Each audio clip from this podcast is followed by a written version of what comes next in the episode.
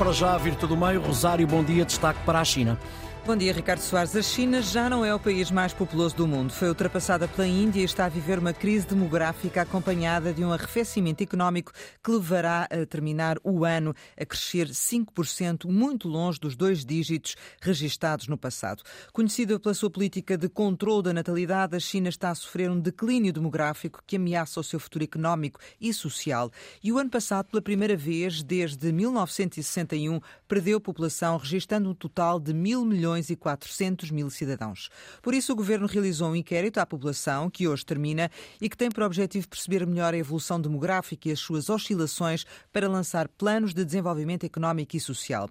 Os resultados não sabemos quando serão divulgados, porque o Governo também não disse, mas no último Congresso do Partido Comunista Chinês foi referido que o país precisava de um sistema que aumentasse as taxas de natalidade, reduzindo os custos da gravidez, do parto e da educação dos filhos. E nesse sentido, há já províncias que estão a dar incentivos financeiros e conselhos de planeamento familiar.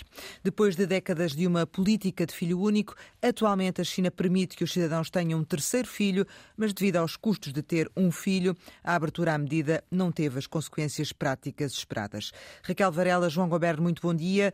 Raquel, a demografia ao serviço da economia ou um modelo económico esgotado que não funciona sem crescimento da população? Olá, Rosário. Olá, uh, João. Eu acho que é exatamente uh, uma excelente pergunta. Uh, nós temos visto esta política de associar o crescimento económico ao crescimento da população e temos 8 mil milhões de pessoas no mundo e não discutimos aquilo que é sobre população e a qualidade de vida. Mesmo em Portugal, com a velha conversa de que eu não concordo, de que há um problema demográfico na sustentabilidade da segurança social, a produtividade aumentou como nunca na história nos últimos 200 anos. Nós, o que, o que ameaça a falta de população é um crescimento económico baseado em baixos salários e no esgotamento da força de trabalho. Se nós pensarmos em colocar a tecnologia ao serviço da redução do horário de trabalho, nós não temos nenhum problema demográfico. Portanto, para mim, a primeira questão é exatamente esta: é que tipo de modelo económico é que nós queremos e que qualidade de vida é que nós queremos para as pessoas. Hum. João, uh, aqui, efetivamente, na China, esta política do controle demográfico ao serviço do modelo económico e vice-versa, certo? Certíssimo. Bom dia, Rosário. Bom dia, Raquel. A questão é esta, é que, é que, é que para o melhor e para o pior, uh, na minha opinião, um bocadinho para o pior, as coisas lá são planificadas, dirigidas e há quase instruções. Todos nós nos lembramos uh, da limitação do filho único nos casais e agora é o próprio governo uh, que incentiva a chegada ao terceiro filho, com os problemas que a Rosário já enunciou uh, no lançamento desta questão.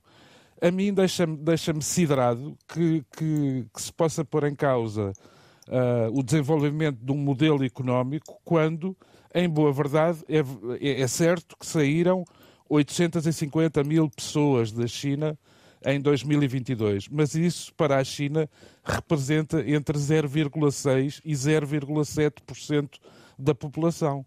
Portanto, Ainda assim este... estão preocupados, João. Pois, ainda assim estão preocupados. Agora, imagina uh, noutros países uh, a necessitar de, de, enfim, vou ter que lhe chamar mão de obra, mas, mas provavelmente é redutor, uh, que ainda por cima não são capazes de, de, deste tipo de, lançamento. Este, este inquérito nacional, uh, que vai uh, bater à porta de meio milhão de casas e que termina hoje, foi lançado no dia 10 de outubro isto diz bem do que é que é a, a planificação central na República Popular da China. Hum.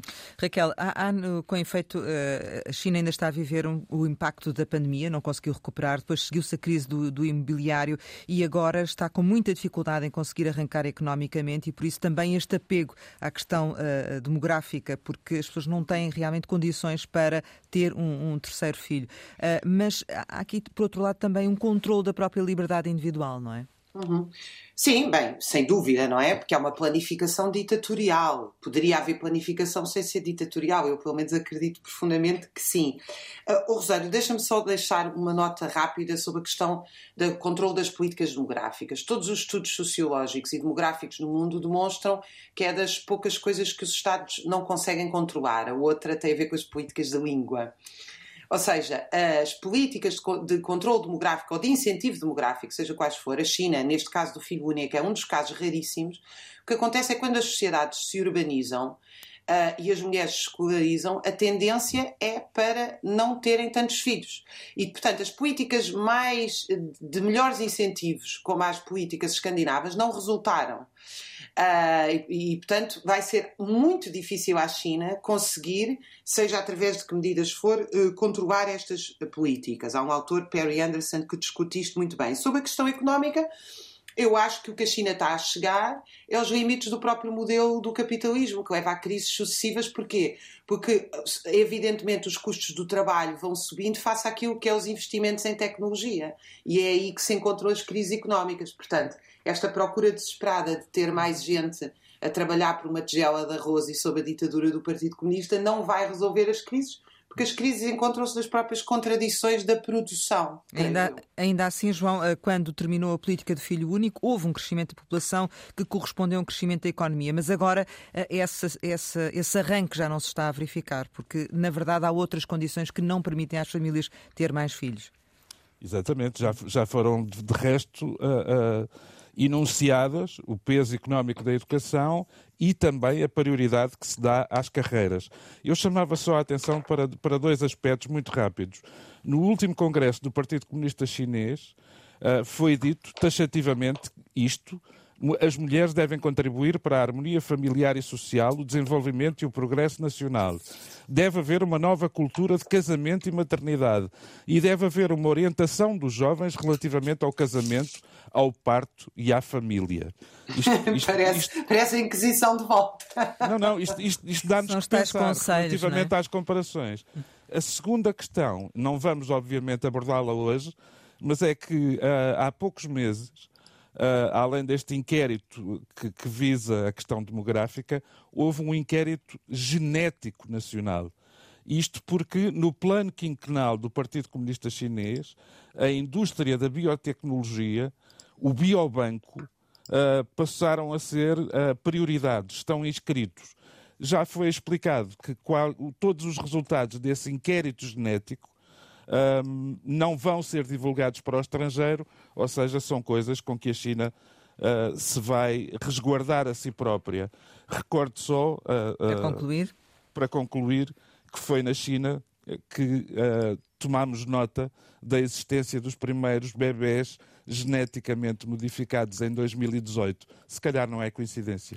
Bom, poderá ser proposta para um próximo tema deste Virtude do Mês. João Goberno, Raquel Varela, fica tudo dito. Amanhã regressamos com a Raquel Varela e o Manuel Falcão. Daqui a pouco em podcast.